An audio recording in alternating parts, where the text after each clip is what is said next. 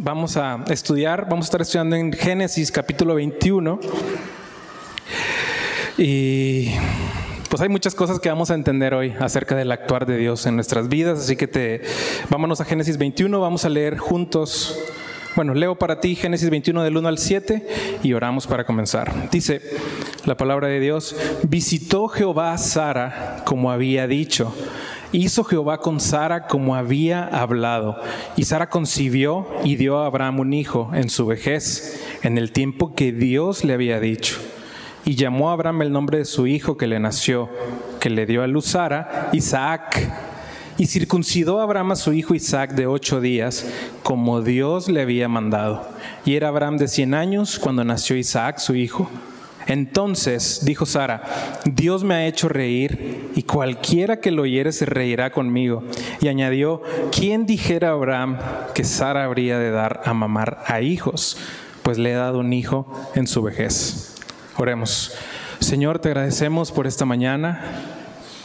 Gracias, Señor, por tu obra en nuestras vidas. Gracias porque podemos venir confiados delante de ti a escuchar tu voz, Señor.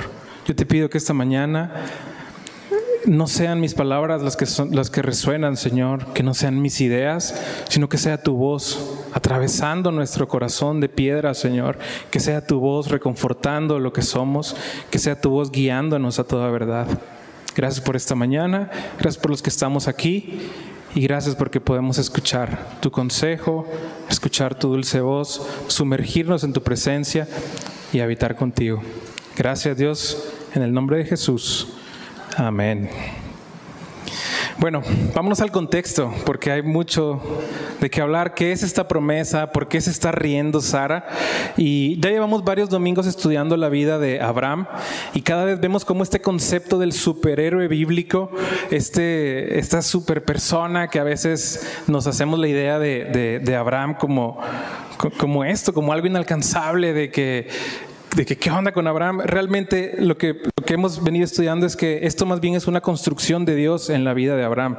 No es algo que Abraham está logrando en sus méritos, no es algo que Abraham en sus fuerzas está propiciando que Dios haga. De hecho, como veíamos la semana pasada con el pastor José Luis, que vimos que Abraham tropezó de nuevo y con la misma piedra. ¿Se acuerdan que estudiamos que, que, que pues sí, que nuevamente pone en riesgo la vida de su esposa con tal de salvar su propia vida, que engañando al gobernador de aquella región, eh, quiere él salir con sus planes humanos, eh, avante de todo, pero pues realmente es como que se le olvida de repente que es el Señor que lo mantiene, ¿no?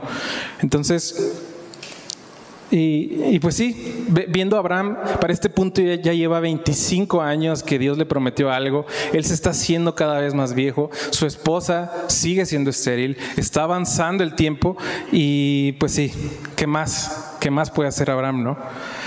Y esta promesa que Dios le dio a Abraham realmente, en realidad, y esto quiero que, nos enfoquemos al principio de, este estudio, esta promesa realmente no es una promesa simplemente a Abraham, esta es una promesa que Dios trazó desde Génesis 3. Acompáñame a Génesis 3.15.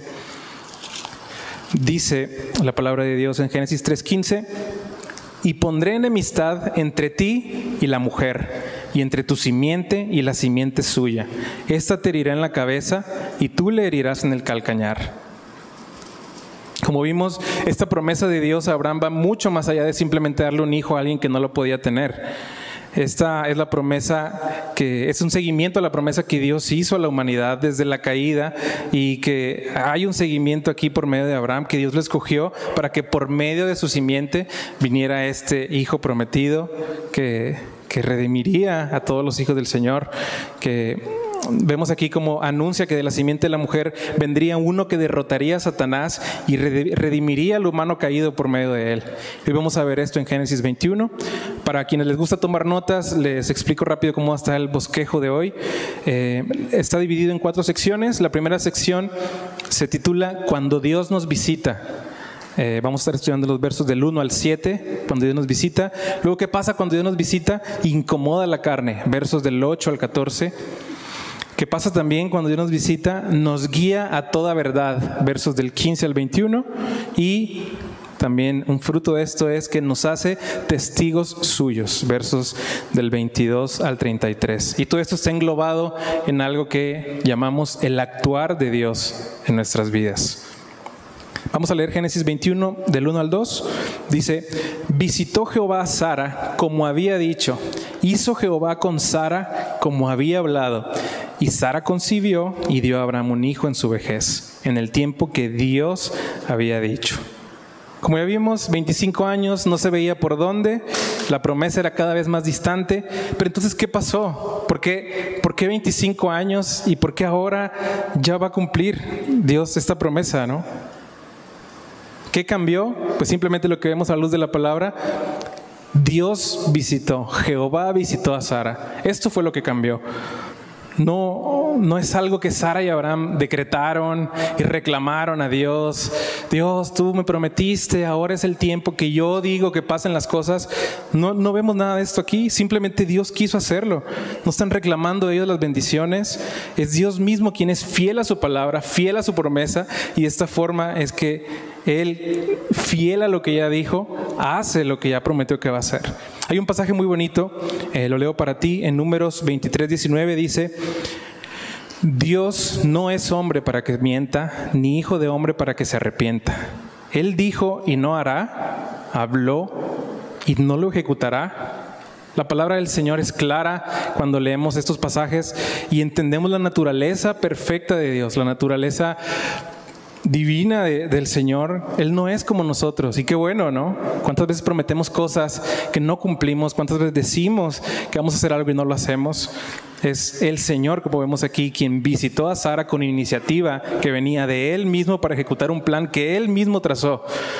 Y si eres de estas personas que hacen pactos con el Señor, eh, de Dios, no me voy a bañar esta semana calurosa para recibir tu, tu bendición, pues no seas gacho con tu familia, ¿no?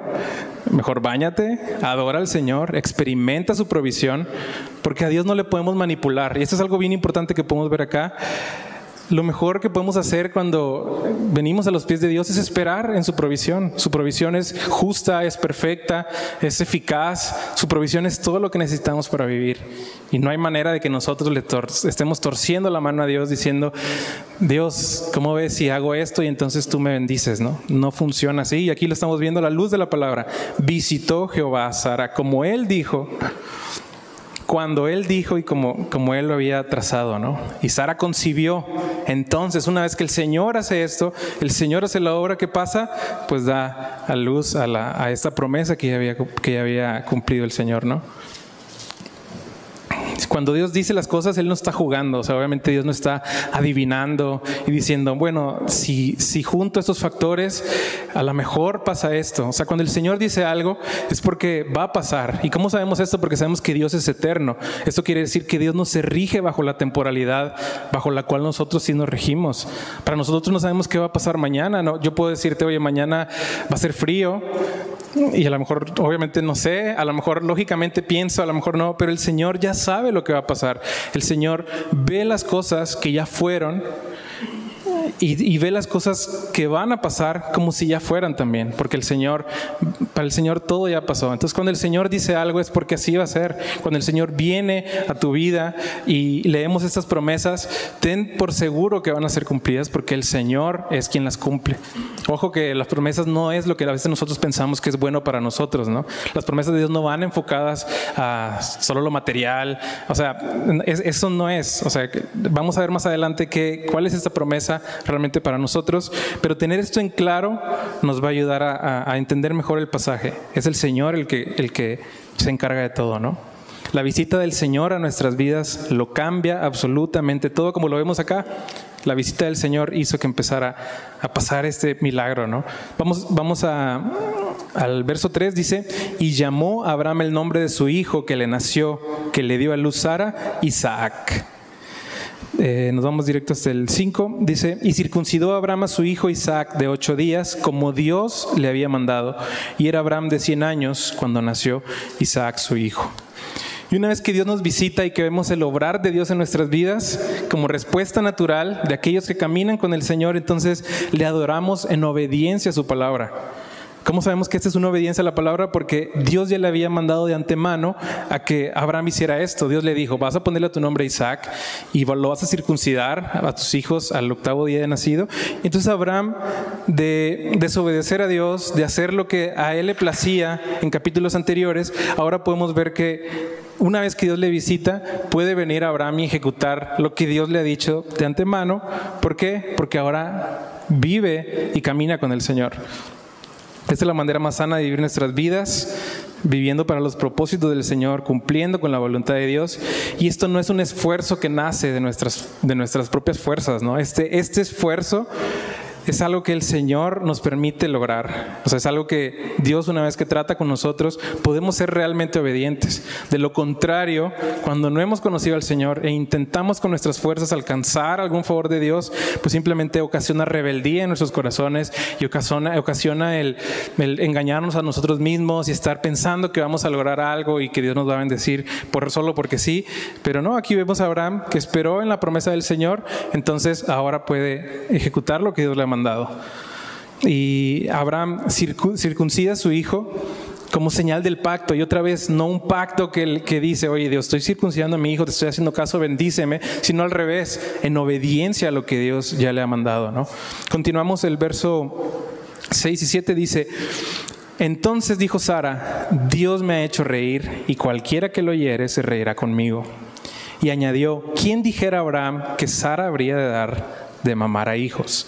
Pues le he dado un hijo en su vejez.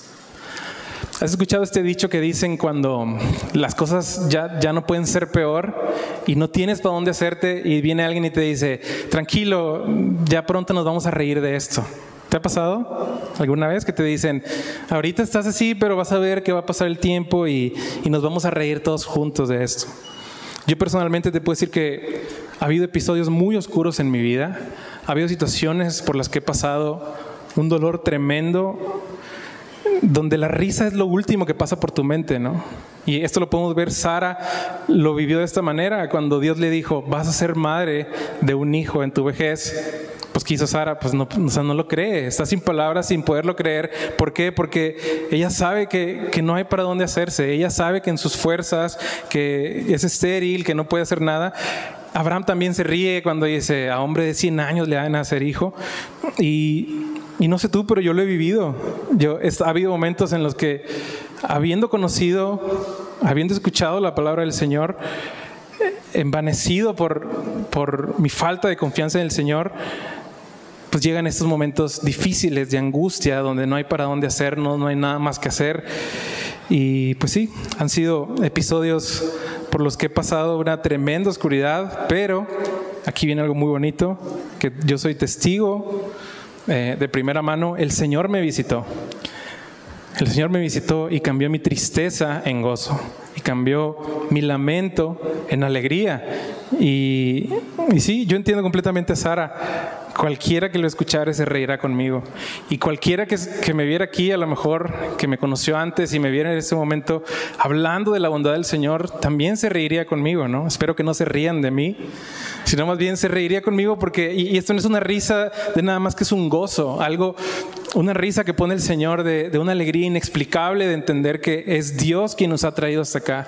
Es por su mano poderosa que nos ha logrado traer a este momento tan hermoso en el que podemos decir, no sé qué pasó, pero ahora puedo reír a los pies del Señor, puedo confiar en Él plenamente, puedo saber que mi confianza está depositada plenamente en Dios y puedo ver el actuar de Dios en mi vida. Esto es muy importante. Y esto pasa con Sara. Dios le ha dejado sin palabras. ¿Qué puede decir Sara? ¿Qué hizo Sara? Envejeció, era estéril, pero ¿qué pasó? Pues Dios la visitó. Y cuando Dios visita, eh, pues todo cambia, ¿no? Quiero que pienses por este momento, un hombre de 100 años y una mujer de 90 años estériles concibieron un hijo. Como que a veces se nos olvida que esto es, es algo real, pensamos que es una analogía de algo, pero la palabra de Dios es fiel y nos dice que esto así fue. Y esto resalta el poder de Dios Resalta que no es en nuestras fuerzas, no es bajo las circunstancias en las que estemos desarrollándonos que, van a pasar las cosas. Es Dios simplemente quien toma la iniciativa, quien actúa, nos visita y hace lo que, lo que quiere hacer. Romanos 4 describe el estado del cuerpo de Abraham y de Sara como muertos. Y no solo muertos, sino estériles. Y eso es bien importante. Esto pasa cuando Dios nos visita. Dios da vida a lo estéril. Cuando Dios visita a una persona, da vida donde no la había. Y pasamos nosotros de muerte a vida. No sé tú, yo estaba muerto, estaba condenado en mis delitos, en mi angustia. Y, y vino el Señor a mi vida, me visitó, abrió mis ojos. Y solo puedo decirte que yo era un ciego que ahora ve. Y siendo esta persona, pues sí, podemos ser testigos ahora de la bondad de Dios, ¿no? Pasamos de muerte a vida. Continuamos con la siguiente sección, eh, que se denomina Cuando Dios nos visita, incomoda la carne. Vamos a leer el verso 8, dice, y creció el niño y fue destetado, e hizo Abraham gran banquete el día que fue destetado Isaac, y vivieron felices para siempre. Ahí termina. No, ¿verdad? Ve todo lo que nos falta en la Biblia de ver cómo el Señor empieza, sigue trabajando. Abraham está celebrando este, esta etapa de, de, crecimiento de su hijo. Abraham sabe que es un proceso y aunque la promesa no era en función de simplemente ver a un niño crecer, Abraham está contento de saber, de ver día a día el cumplimiento de las promesas de Dios en su vida, ¿no? O sea, qué bonito. Y muchas veces nosotros como, como cristianos venimos a los pies de Cristo, rendimos nuestro corazón a Dios, recibimos el mensaje de salvación con cerramos los ojos pensando que al abrirlos vamos a estar en una realidad diferente y que todo va a ser nuevo y, va a haber pájaros por todas partes y voy a tener toda la paz del mundo, pero oh sorpresa, seguimos en este mundo. Entonces dices, ¿qué, ¿qué, onda? ¿Qué pasó? Entonces te metes a tu app del banco para ver si a lo mejor allá fue efectiva la, la transformación y te metes y, esperas ver un símbolo de infinito en tu cuenta de banco para decir, ah, bueno, ahora tengo recursos ilimitados para afrontar la vida. Y, oh sorpresa, menos 150 pesos, porque ya te hicieron el cargo de la comisión del manejo de cuenta. Y dices, bueno, a lo mejor ahora ya soy inmune al, al, al enojo del tráfico y se te mete alguien en Gonzalito sin poner direccional. Y bueno, Mejor se queda ahí la historia, ¿no? Y entonces, ¿cómo es caminar con Dios? O sea, ¿qué pasa? Aquí, aquí no termina el actuar de Dios. Una vez que el Señor hace visible la promesa que ya habló con Abraham, el Señor sigue trabajando, no termina ahí. No somos transportados a la presencia física de Dios una vez que hemos recibido esta bendición. Pero ¿qué pasa? Ahora nuestro corazón se inclina ante el Señor, ahora podemos ver su actuar en nuestra vida y aunque nos enojemos en el tráfico, le pedimos perdón al Señor y nos acercamos a Él y venimos confiadamente al trono de su gracia para encontrar esta salvación. ¿no? Eh, vamos, vamos a, seguir viendo qué pasa con esto, porque ya, dijimos que, que, esta sección es cuando Dios nos visita incomoda la carne, ¿no? ¿Por qué tendríamos que abordar este tema si hemos recibido a Cristo? Pues porque obviamente hay cosas que merecen ser tratadas, confrontadas y que necesitan seguir siendo, pues sí, tratadas, ¿no?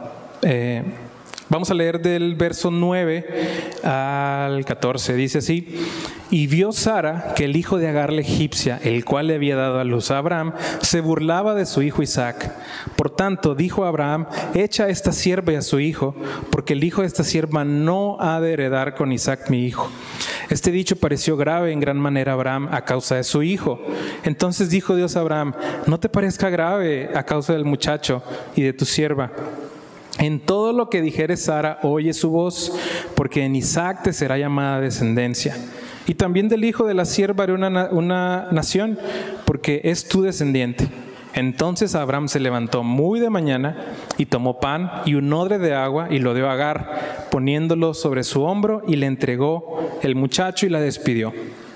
Y ella salió y anduvo errante por el desierto de Berseba. Y fíjate cómo empieza esta parte y en el verso 9, y vio Sara. Ay, ay, ay, cuando las espositas ven algo que nosotros no vemos, ¿no? Y vio Sara, algo que Abraham no había visto. Y no sé si te acuerdas de todo lo que está pasando aquí. Eh, pero vamos, vamos a contextualizar un poquito. Dios le había dicho a Abraham, te voy a dar un hijo. Entonces Sara, viéndose ella incapacitada para lograr lo que Dios había puesto, se le adelanta a Dios, entre comillas, y le dice, a lo mejor Dios me va a dar un hijo por medio de mi sierva, llégate a ella y asunto resuelto. Pero entonces Agar concibe y ahora está menospreciando a Sara y se hace todo este embrollo del que no podían salir. Pero ahora Sara ha entendido que este no era el plan de Dios y al ver que no podían cohabitar por esta rivalidad en la casa de Abraham, pues dice esto. Y fíjate, vamos a, a Galatas 4, aquí sí acompáñame, donde Pablo lo plantea de la siguiente manera. Galatas 4, vamos a leer del verso 21 en adelante. Dice, Decidme los que queréis estar bajo la ley, ¿no habéis oído la ley? Porque está escrito que Abraham tuvo dos hijos, uno de la esclava, el otro de la libre. Pero el de la esclava nació según la carne, mas el de la libre por la promesa, lo cual es una alegoría, pues estas mujeres son los dos pactos. El uno proviene del monte Sinaí, el cual da hijos para esclavitud, este es Agar, porque Agar es el monte Sinaí en Arabia y corresponde a la Jerusalén actual, pues está pues esta, junto con sus hijos, está en esclavitud. Mas la Jerusalén de arriba, la cual es madre de todos nosotros, es libre. Porque está escrito, regocíjate, oh estéril, tú que no das a luz, prorrumpe en júbilo y clama, tú que no tienes dolores de parto, porque más son los hijos de la desolada que de la que tiene marido. Así que hermanos, nosotros como Isaac somos hijos de la promesa. Pero como entonces el que había nacido según la carne perseguía al que había nacido según el Espíritu, así también ahora. Más que dice la Escritura, echa fuera al esclavo y a su hijo, porque no heredará el hijo de la esclava con el hijo de la libre, de manera, hermanos, que no somos hijos de la esclava, sino de la libre. O sea, no puede coexistir el deseo de la carne con el deseo del espíritu. Y esto nos lleva a, preguntarnos, ¿qué estamos arrastrando de nuestra vieja naturaleza que intentamos mimetizar con esta naturaleza que el Señor nos ha dado ahora, ¿no? Con este caminar con Cristo. Hasta la pregunta, pero aquí vemos una actitud de Abraham de, dolor y es normal que cuando Dios nos visita y nos ha dado vida, que comience a estorbarnos un poco la, la carne y sus métodos. Muchas veces decimos de que no, este, antes de recibir a Cristo estaba bien, todo estaba bien, ahora siento que estoy mal en, en todo lo que hago, ahora no me siento y pues simplemente es el Espíritu Santo que te permite ver cosas que antes no veías. Entonces, esta es una analogía de lo que vemos acá. No podía coexistir el hijo del esfuerzo humano de Abraham con el hijo de la promesa y la aplicación para nosotros este día con esto es, no puede coexistir el deseo de la carne con el deseo del Espíritu. Debemos de venir y entregar a Dios toda actitud que vengamos arrastrando que no le glorifica, ¿no? La, Fíjate, vamos a leer nuevamente del 10 al 13. Por tanto, dijo Abraham, dijo a Abraham, echa a esta sierva y a su hijo, porque el hijo de esta sierva no ha de heredar con Isaac mi hijo. Este dicho pareció grave en gran manera a Abraham a causa de su hijo.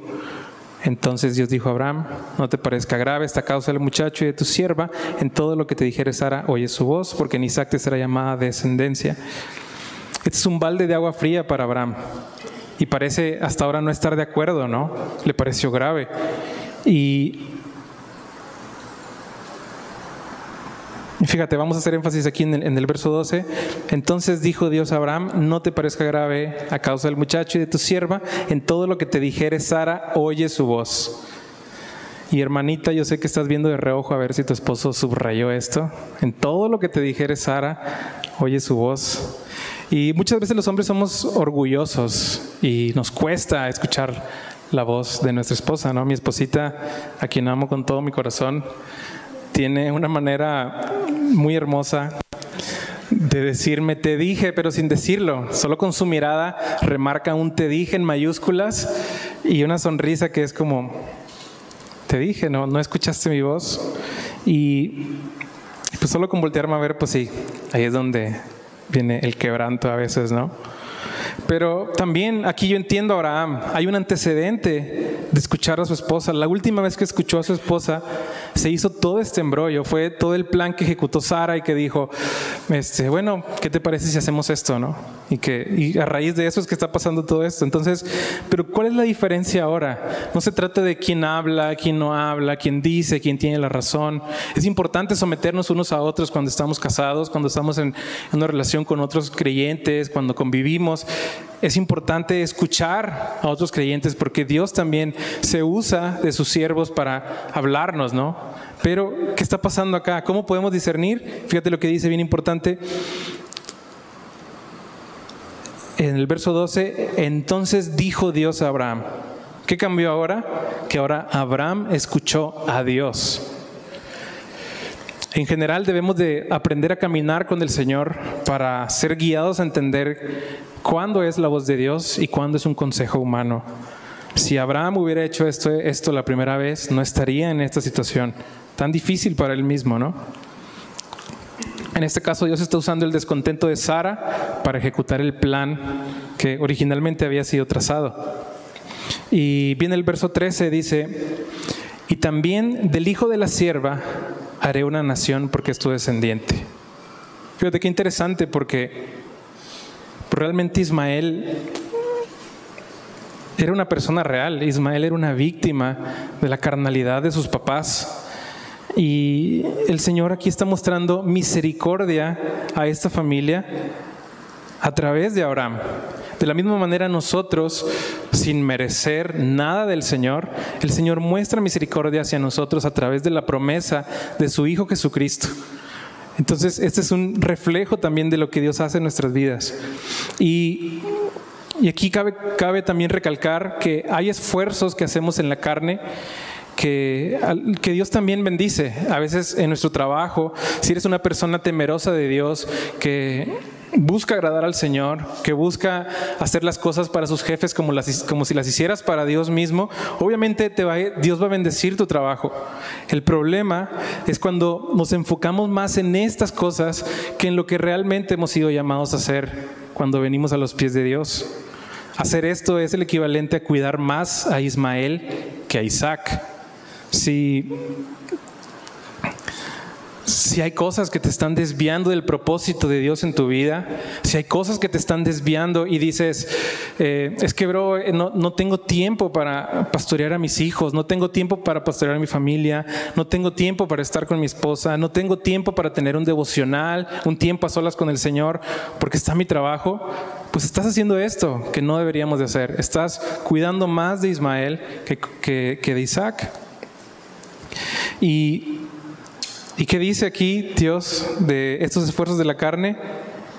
Pues mándalos lejos, ¿no? Em, es, es muy interesante cómo este tema de cuando buscamos primeramente el reino de Dios y su justicia, la palabra de Dios es fiel y dice, ¿qué dice? ¿Alguien se acuerda? Todas las cosas, todo lo demás va a ser añadido. Obviamente me podrías decir, bro, es que tú no sabes este, no me va a alcanzar la lana. Es que este trabajo me aleja de todo lo que tengo que hacer, de todo lo que Dios me ha mandado hacer, pero no me va a alcanzar. ¿Cómo le hago? Pues yo te puedo decir, Sara era estéril, tenía 90 años, Abraham tenía 100 años, y Dios hizo lo que tenía que hacer. No estaban ellos tomando algo para rejuvenecerse y ayudarle al Señor. De la misma forma, igual somos llamados a confiar en el Señor, buscar primeramente el reino de Dios y su justicia. Y entonces, ¿qué pasa? Todo lo demás no importa, todo lo demás viene por añadidura. El Señor es quien hace todo. Ya, ya lo vimos aquí. Cuando el Señor nos visita, Él se encarga de absolutamente todo. Dios se encarga de lo que, de lo que necesitas, Dios se encarga de lo que tienes que comer, Dios se encarga de, de las necesidades que tienes con tu familia. Entonces, claramente, el llamado es que confía en el Señor. Vamos al verso 14, dice, ojo que, perdón, tampoco lo que acabamos de decir no es, bueno, ahora voy a renunciar y, pues no hago nada, ¿no? O sea, creo que obviamente hay muchos pasajes a través de la palabra en los que el Señor nos llama a ser diligentes con las cosas que hacemos, a ser buenos administradores de lo que tenemos, pero siempre y cuando esto no te desenfoque de tu razón principal por la que Dios te tiene en este mundo, pues Deberíamos de poder tener una relación sana con el trabajo, una relación sana con todas las cosas y ah, simplemente acomodar nuestra agenda, acomodar nuestras actividades, hacernos el tiempo para buscar al Señor de la manera que lo debemos de hacer y confiar en Él, que todo lo demás viene por añadidura. Vamos a, a leer el 14, dice, entonces Abraham se levantó muy de mañana y tomó pan y un odre de agua y lo dio a Agar, poniéndolo sobre su hombro. Y le entregó el muchacho y la despidió. Ella salió y anduvo errante por el desierto de Berseba. Ya, ya, dijimos una vez que Dios nos visita y lidia con nuestra carne, obedecer se vuelve el resultado natural de nuestra relación con Él. Y Abraham aquí eh, me gusta porque ya no busca controlar la situación. Abraham simplemente está confiando en Dios y hace lo que le toca. Abraham, dice la Biblia que Abraham era rico, tenía todos los recursos, pero ve que dice, le dio un odre de agua y pan. Abraham pudo haber puesto una caravana de siervos, de provisiones para muchos días para Agar, para que se fueran, pero imagínate la que se le hubiera armado con Sara, ¿no? ¿Por qué les diste tanto a ellos? No, ¿verdad? No, Abraham no está haciendo esto nada más por agradar a Sara. Abraham está entendiendo que quien controla las cosas es el Señor. ¿Quién tiene el control de tu vida? El Señor. Entonces, ¿qué pasa? No hay manera de controlar la vida. A veces hay una ilustración que cuando caminamos con el Señor es como ir en un carro con Dios, maneja a Dios y, ¿qué, puedes hacer cuando alguien va manejando vas de copiloto, vas en la parte de atrás, pues simplemente es observar, ¿no? Pero muchas veces vamos con el pie atravesado en el freno, diciéndole, Dios, es que no sabes los baches que hay aquí en Colón. Dios no conoce cómo está aquí la situación. Dios, pues sí, o sea, maneja, pero yo también sé. Entonces, préstame el volante tantito, Señor, cámbiame el lugar tantito, déjame salir de esta terracería. Pero no, aquí el ejemplo que vemos en Abraham es, Dios, tú sabes. Y Abraham obviamente esto le dolió. Era su hijo, era, ya vimos antes cuando, cuando Dios le habla acerca de Isaac y le dice, ojalá que también te acuerdes de Ismael. Y Dios le dice, sí, sí, sí, yo me voy a encargar de Ismael.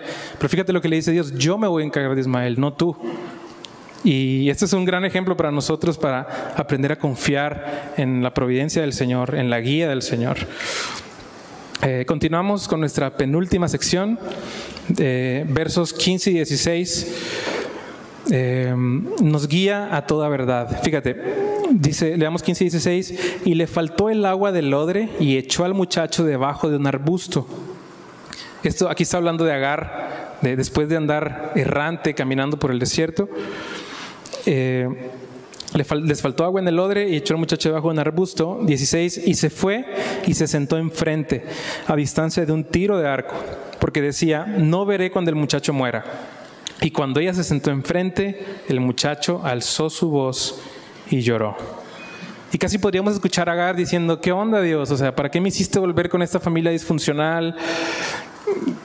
¿Por qué me abandonas ahora? ¿Qué, está pasando? O sea, ¿dónde están tus promesas? ¿Dónde está tu provisión? Mi hijo está a punto de morir, estoy en el desierto, no hay oxos cerca para comprar algo de tomar, estoy caminando y, y podemos sentir la angustia de Agar, sobre todo en esta semana que ha estado el calorazo, no sé quién lo ha disfrutado. Por ahí dicen que hay gente que es team calor todavía esta semana. Este, creo que al final podemos orar por ti. Pero, pero imagínate la angustia de Agar, la angustia de una madre de no poder hacer más por su hijo que ponerlo debajo de un arbusto y esperar la hora que no quería que llegara, ¿no? Y eso es bien importante. Agar, sin la dirección del Señor, había olvidado la promesa de Dios y sus esfuerzos humanos, fíjate lo que dice acá, lo que nos hace entender, sus esfuerzos humanos lo único que hicieron fue entregar a su hijo a la muerte. Qué fuerte, ¿no? Y fíjate, bajo estas mismas circunstancias Dios ya le había hablado antes. Vamos a Génesis 16, del 7 al 11. Génesis 16, del 7 al 11 dice, esto es después de, que es echada por primera vez de, casa de Abraham y Sara. Dice, 7. Y la halló el ángel de Jehová junto a una fuente de agua en el desierto, junto a la fuente que está en el camino de Shur, y le dijo, Agar, sierva de Saraí, ¿de dónde vienes tú y a dónde vas? Y ella respondió, Huyo de delante de Saraí, mi señora. Y le dijo el ángel de Jehová, vuélvete a tu señora y ponte sumisa bajo su mano. Le dijo también el ángel de Jehová, multiplicaré tanto tu descendencia que no podrá ser contada a causa de la multitud. O sea, el Señor ya le había prometido algo a Agar, ya le había dicho que iba a pasar y está Agar olvidada de esta promesa, simplemente esperando morir, esperando esto.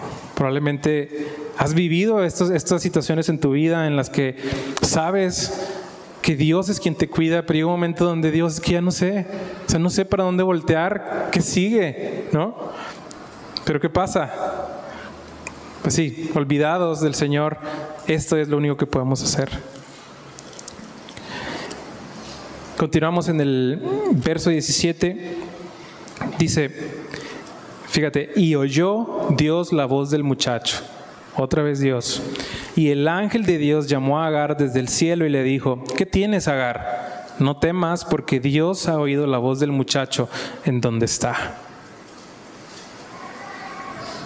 Una vez más, Dios muestra su fidelidad a su palabra. No fue en respuesta de algo de Agar. Vemos que Agar está olvidando incluso las promesas de Dios. Agar está olvidando lo que ya había platicado con Dios. Pero ¿qué pasa? Dios es misericordioso y muestra misericordia con Agar por la promesa que ya le había hecho a Abraham.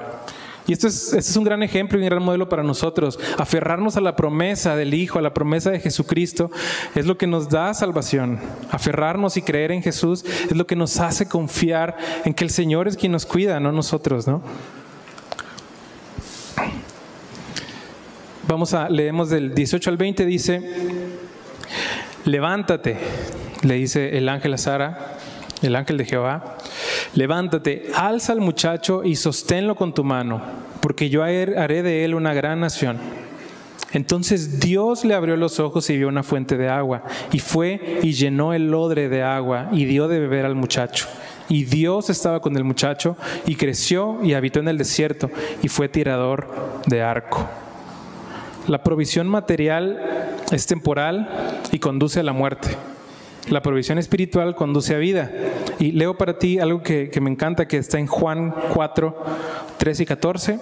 Dice, respondió Jesús y le dijo, cualquiera que bebiere de esta agua volverá a tener sed, mas el que bebiere del agua que yo le diré no tendrá sed jamás, sino que el agua que yo le daré será en él una fuente de agua que salte para vida eterna. Y, y es interesante cómo aprendemos a la luz de este pasaje que cualquier provisión material pues se acaba. ¿Te acuerdas qué le dio Abraham a Agar cuando salió? Pan y agua nada más. Y se acabó y se acabaron ellos también, ¿no?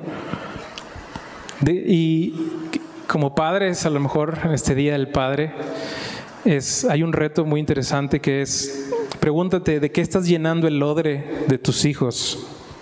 de lo material o de lo eterno. Modelar a tus hijos una falta de fe, aunque esto suena muy duro, básicamente es echarlos bajo un arbusto y dejarlos a su suerte, a que busquen solo lo material. Porque ¿qué pasa cuando se acaba lo material? Pues sí, te acabas, ¿no? Cuando tu identidad está cimentada en las cosas que tienes, en las cosas que has logrado, pues una vez que esto no está, ¿qué pasa contigo? No estás tú tampoco, ¿no? Pero cuando levantas a tus hijos, fíjate cómo me encanta este, este el verso 18, el mandato a Agar, o sea, levántate, alza al muchacho y sosténlo con tu mano porque yo haré de él una gran nación. Dios no está, Dios pudo haber hablado con Isaac, con, Ismael directamente y decirle, levántate, aquí estoy yo, pero ¿qué pasa? Dios va con Agar, porque ya había hablado previamente con Agar, ya le había prometido cosas, y, acá le dice a Agar, oye, acuérdate de la promesa, acuérdate de lo que ya hablé contigo, levanta al muchacho, álzalo y sosténlo con tu mano, porque yo haré de él una gran nación. Cuando levantas a tus hijos y les guías a una fuente de agua de vida eterna, esta agua que, nos hace no volver a tener sed, pues entonces ya puedes descansar en que quien cuida de tus hijos es el Señor y no eres tú.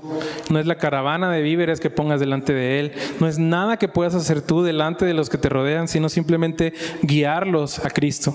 Y si no tienes hijos, este es un llamado también para gente que te rodea. A veces somos muy fáciles para, muy, muy rápidos y muy ligeros para aconsejar a alguien y decir, no, pues mira, hazle así, así, así, este, y así te va a ir bien. Pero si estamos guiando a las personas a cualquier otra fuente que no es la fuente de agua de la vida eterna, pues estamos haciendo lo que hace Agar, entregar a las personas, ponerlas bajo un arbusto y esperar a que llegue su fin. Pero ¿qué pasa? Cuando levantamos a alguien y le apuntamos a Cristo y le predicamos el Evangelio, entonces viene la redención para estas personas. ¿Qué, ¿Qué, buscas para las personas que te rodean? ¿Qué buscas para tu familia? ¿Qué buscas para tus hijos? Esta es una, una gran lección. Y luego el 21 dice, y habitó en el desierto de Parán, y su madre le tomó mujer de la tierra de Egipto. Aquí muchas mamás dirán amén. Creo que muchas a veces están como, como que ojalá yo te pudiera escoger la esposa, ¿no? Este, pero no te quedes con esto, esta no es la enseñanza de hoy, esto no es lo que estamos aprendiendo hoy, sino llevar a tus hijos realmente al Evangelio es la única manera en la que puedes descansar. Y puedes descansar en que su elección de pareja va a ser algo que Dios le está guiando. Puedes descansar en que su trabajo los va a guiar a, a agradar a Dios simplemente, ¿no? Y vas a entonces quitar esta naturaleza de querer controlar sus decisiones simplemente entregándolos al Señor. Esa es la manera de entregarlos. Esa es la manera de ponerlos no bajo un arbusto donde van a morir, sino sumergirlos en la fuente de la cual no van a volver a tener sed jamás. Vamos ahora sí a la sección final. Eh, esa sección se llama que cuando Dios nos visita nos hace testigos suyos. Y vamos a leer de toda esta última sección desde el verso 22 al 34 y dice así. Aconteció en aquel mismo tiempo que habló Abimelech y Ficol, príncipe de su ejército, a Abraham diciendo, Dios está contigo en todo cuanto haces. Ahora pues, júrame aquí por Dios, que no faltarás a mí, ni a mi hijo, ni a mi nieto, sino que conforme a la bondad que yo hice contigo harás tú conmigo y con la tierra en donde has morado. Y respondió Abraham, yo juraré. Y Abraham reconvino a Abimelech a causa de un pozo de agua que los siervos de Abimelech le habían quitado. Y respondió Abimelech, no sé quién haya hecho esto, ni tampoco tú me lo hiciste saber, ni yo lo he oído hasta hoy. Y tomó Abraham ovejas y vacas y dio a Abimelech y dio a Abimelech e hicieron ambos pacto.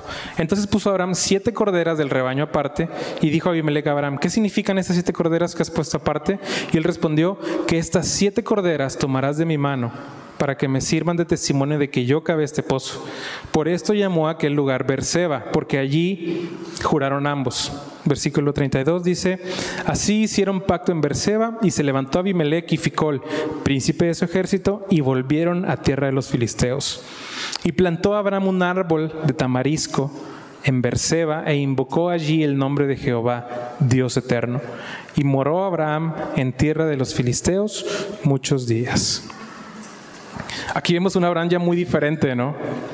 Muy diferente de la interacción anterior que tuvo con Abimelech. El fruto de Dios actuando en la vida de Abraham era claro para todos los que le rodeaban. Ahora él está caminando con Dios y es notorio. ¿Te acuerdas de Lot hace dos domingos? Que pobre Lot, nadie le tomó en serio. Nadie le dio un regalo el día del Padre. No, porque Lot no pudo influir entre la sociedad en la que estaba. La, Biblia nos dice que él estaba claramente en una posición de, autoridad, por alguna manera, porque estaba fuera de la ciudad y se refería a, estos habitantes como hermanos. Y, y, vemos cómo su falta de influencia, su falta de carácter, llevó a la familia de Lot a la perdición total, a cometer actos terribles, ¿no? O sea, nadie lo tomó en serio, ni sus yernos, ni sus hijos, ni su esposa. Y Abraham también andaba en las mismas, ¿te acuerdas el, verso pasado, lo que veíamos, ¿no? Digo, el capítulo anterior. Eh, pero entonces, ¿qué es diferente ahora en Abraham? ¿Qué es diferente en Abraham de lo que a lo mejor Lot no hizo? pues ahora hay una vida nueva que ha dado testimonio a los que le rodean. Y esto es propiciado, una vez más, lo repito, esto no es un esfuerzo de Abraham, es simplemente ser obediente a la voz de Dios es como el Señor empieza a transformar la vida de Abraham. Y Abraham adquiere rasgos de un carácter moldeado por Dios. Fíjate, vamos a, ver algunos rasgos de ese, carácter. Abraham fue humilde, porque no tomó una actitud de superioridad delante del rey, que llega el rey y le dice, oye, ¿qué onda, bro? Te está yendo chidísimo. ¿Qué, qué pasa contigo? Yo quiero esa bendición. No sé, imagínate, ¿cómo, ¿cómo actuarías tú ante eso de que que viniera el gobernador a tu casa con el secretario de Seguridad Pública y te dijeran, bro, ¿qué onda? Échenos la mano, queremos, queremos ser como tú.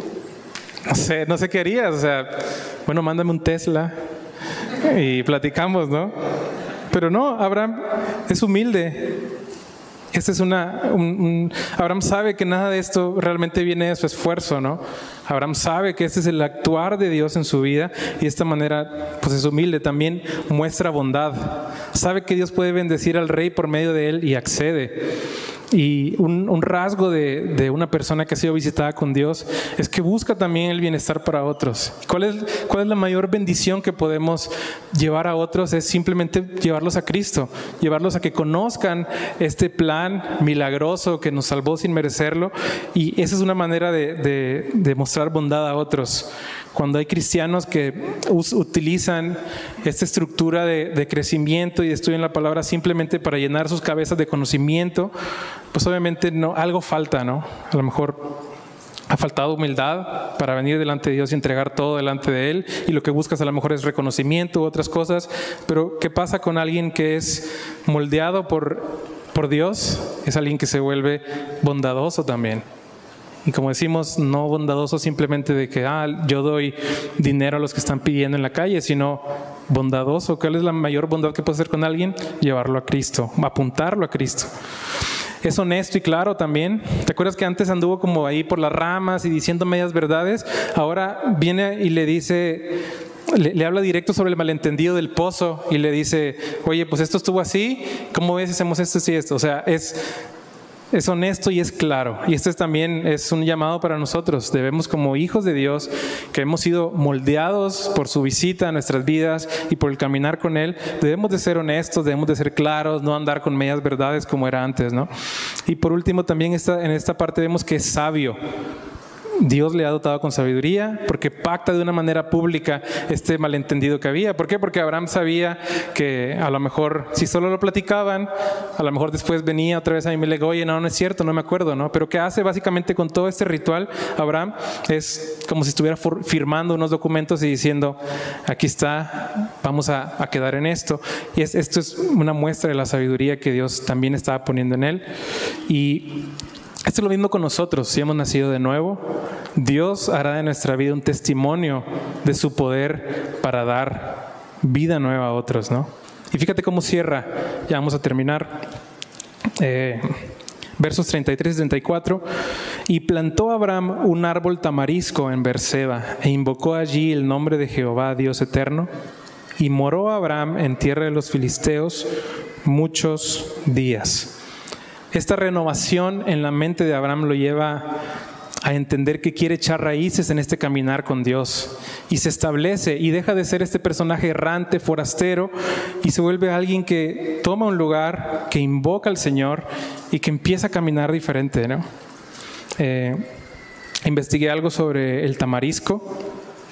Eh, el tamarisco en este caso es como un símbolo que el tamarisco es un árbol que tiene raíces muy profundas, que son capaces de aguantar grandes sequías, inundaciones, incluso bastante resistentes al fuego.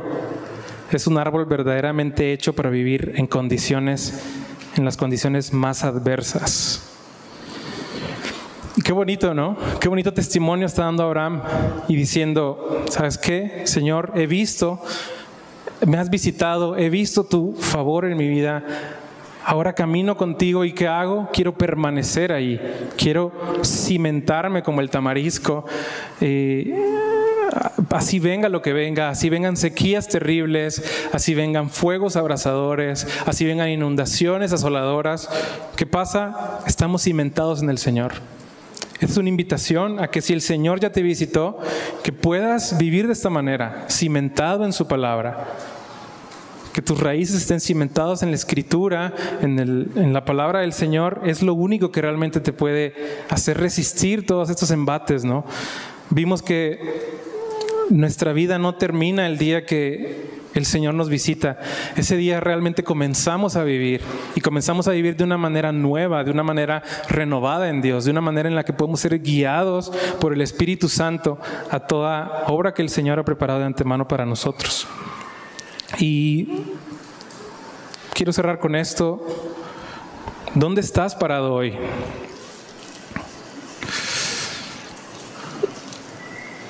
Dios te está visitando. Dios te ha visitado de la misma manera que visitó a Abraham, que visitó a Sara. Dios vino, revolucionó sus vidas, los transformó por completo, de modo que ahora confían en el Señor y viven a sus pies. ¿Y dónde estás tú hoy? Si has creído en el Señor, si has hecho tu decisión de ser fiel a, Dios, de vivir bajo su sombra, esta es una invitación para que vivamos de esta manera, cimentados en Él que vivamos nuestras vidas realmente confiando en el Señor. Y si aún no lo has hecho, si aún no lo has hecho, pues esta es una invitación que el Señor te está haciendo hoy, a que puedas realmente venir a la fuente de agua viva, de la cual no volverás a tener sed. Y obviamente no nos referimos a una sed material, sino a la sed espiritual. A lo mejor tú no le encuentras sentido a tu vida, no sabes qué está pasando, no sabes hacia dónde vas, de dónde vienes. No encuentras un sentido porque la vida sin Cristo no tiene sentido. La vida sin Cristo es un sinsentido terrible que nos hace vagar de un lado a otro, pero cuando venimos al Señor entonces confiamos en Él y sabemos que sus promesas son realidad en nuestras vidas. Pero ¿cuál es la promesa de la que nos habla la Biblia en general? Es la promesa de su Hijo Jesucristo la promesa de Jesús. Y si estás escuchando hoy la voz del Señor, yo te invito a que no endurezcas tu corazón. Si el Señor te está hablando, escucha la voz de Dios, déjate visitar por el Señor. Él preparó todo para que el día de hoy vinieras aquí, escucharas esto, y lo único que tienes que hacer es lo mismo que hizo Abraham. ¿Sabes qué fue? creer en Dios. La Biblia dice que Abraham creyó a Dios y esto le fue contado por justicia. ¿Qué es lo que debemos de hacer hoy? Creer en Jesús.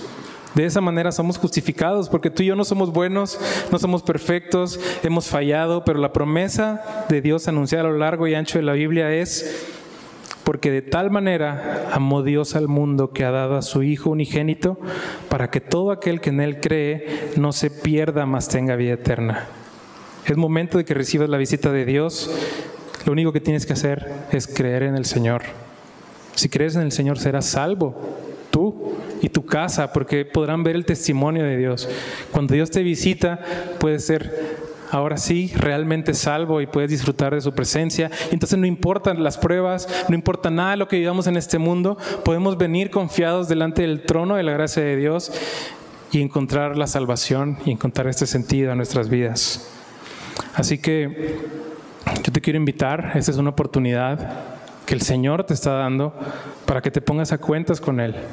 Si hay alguien aquí entre nosotros que quiere entregar su vida a Dios el día de hoy, si el Señor ha hablado a tu corazón este día, yo te voy a pedir que levantes tu mano simplemente para orar por ti y caminar juntos. ¿Hay alguien aquí que quiera tomar una decisión por Cristo?